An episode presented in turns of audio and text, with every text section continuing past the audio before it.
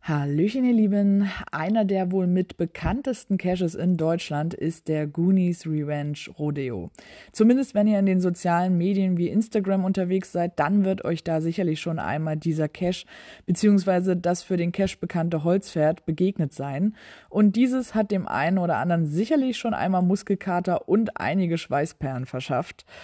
Ja, dieser tolle und anstrengende Cache ist vom Owner-Team die vier Goonies und neben dem Rodeo gibt es einen weiteren hochfavorisierten Traddy.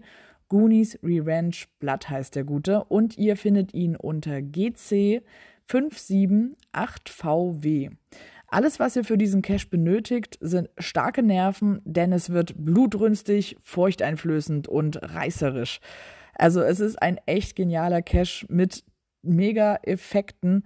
Und ja, mein kleiner Tipp am Rande ist noch, spielt den am besten zu zweit. Das macht definitiv das Öffnen vom Cache einfacher, also ist meiner Meinung, ist aber natürlich auch kein Muss.